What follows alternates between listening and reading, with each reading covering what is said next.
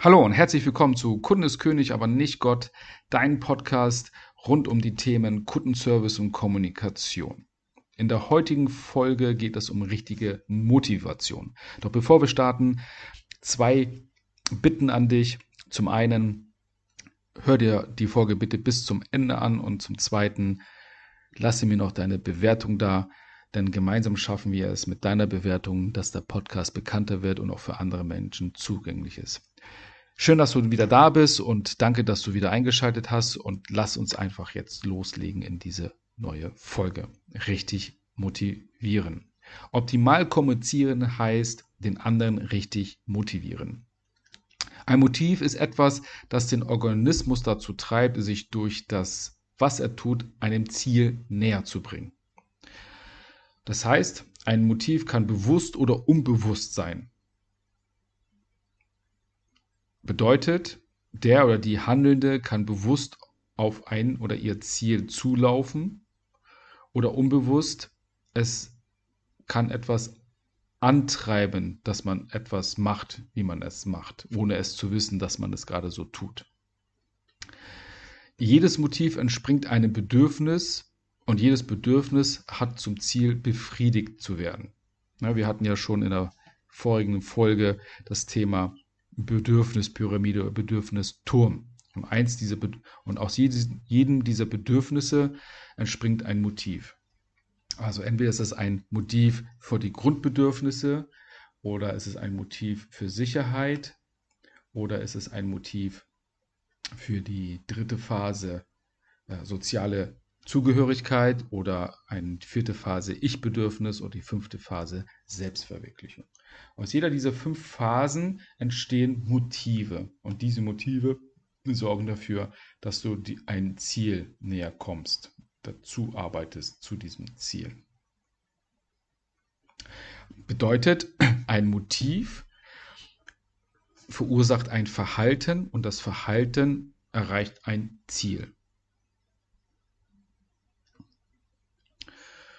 Denn ohne ein Motiv gibt es kein Verhalten und ohne unbefriedigte Bedürfnisse kein Motiv.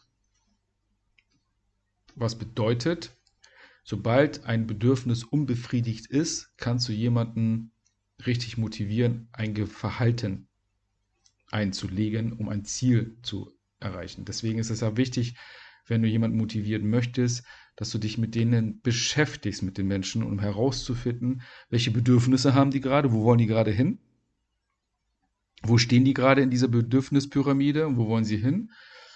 Und dann zu sagen, okay, welche Motive treiben die dann an? Und am besten ist es sogar noch, dass du ein Bedürfnis unbefriedigt lässt.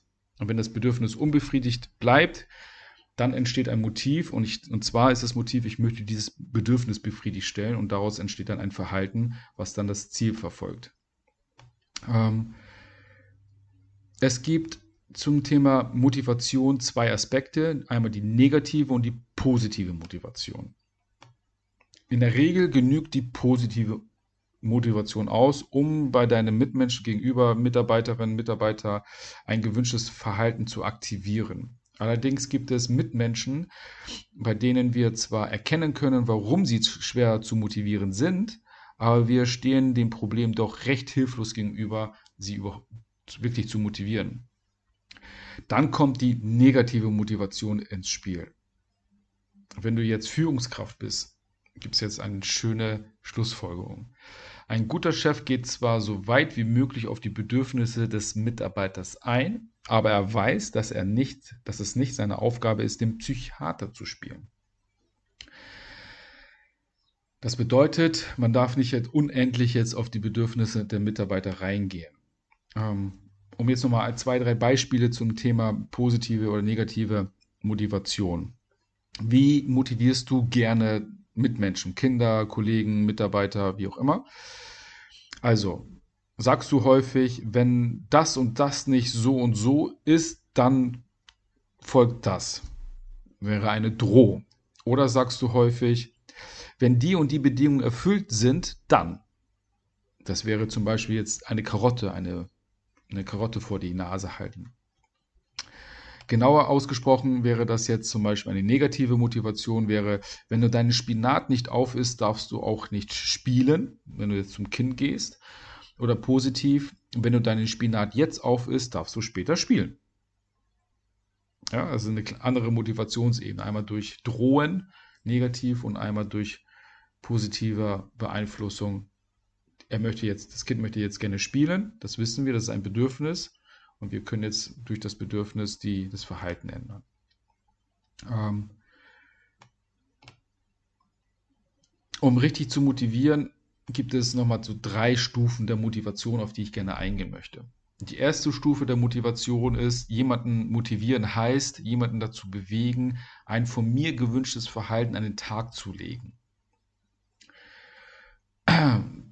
Das ist halt häufig im beruflichen Kontext so oder auch im privaten weil dich etwas stört, möchtest du, dass jemand anderes sich anders verhält. Die Frage ist natürlich, warum stört dich dieses Verhalten oder warum möchtest du ein anderes Verhalten haben von der Person, die du motivieren möchtest.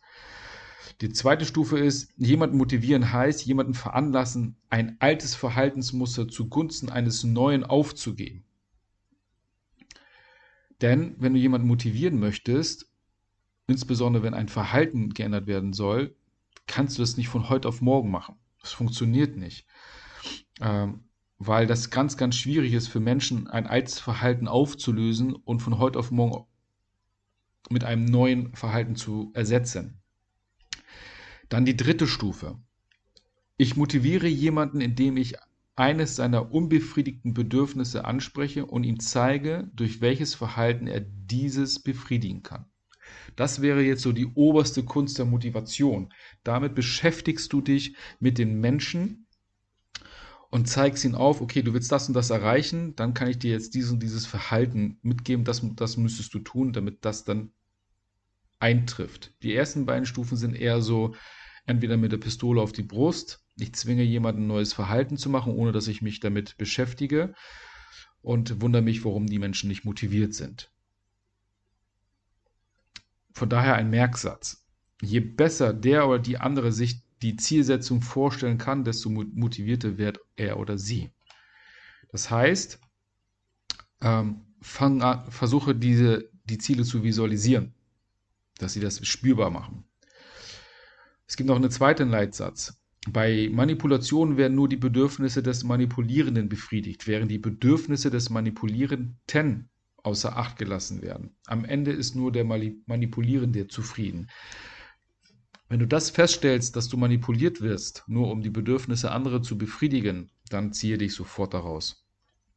Ähm so als goldene Regel, das Kriterium optimaler, optimaler Motivation ist, dass beide Parteien hinterher zufrieden sind, da die Bedürfnisse beider befriedigt wurden.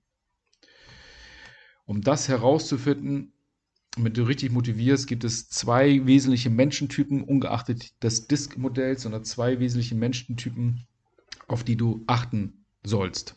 Ab jetzt, wenn du mit Menschen arbeitest, die du täglich motivieren möchtest. Und zwar gibt es einmal die seinsorientierten und einmal die tunsorientierten Menschen. Und was ist der Unterschied? Die seinsorientierten Menschen wurden in ihrer Kindheit aufgrund ihres Daseins geliebt, anerkannt und gelobt. Ja, sie haben ohne eine Leistung zu erbringen Anerkennung und Liebe erhalten. Einfach dadurch, dass sie hin und wieder einfach in den Arm genommen wurden und ihnen gesagt wurde, dass sie gut sind. Dann gibt es die tunsorientierten Menschen. Die tunsorientierten Menschen haben erst aufgrund erbrachter guter Leistungen Anerkennung, Lob und Liebe bekommen. Die mussten also immer erst einmal etwas leisten, um ihr Dasein zu rechtfertigen. So, das sind eher so dann die Leute, die vielleicht in den Vertrieb gehen und sagen, ich will hier was erreichen oder was anderes, also die sich hohe Ziele setzen. Seinsorientierte Menschen sind schlecht über ausgesprochene Ziele und Belohnungen zu motivieren. Schlecht, nicht unmöglich.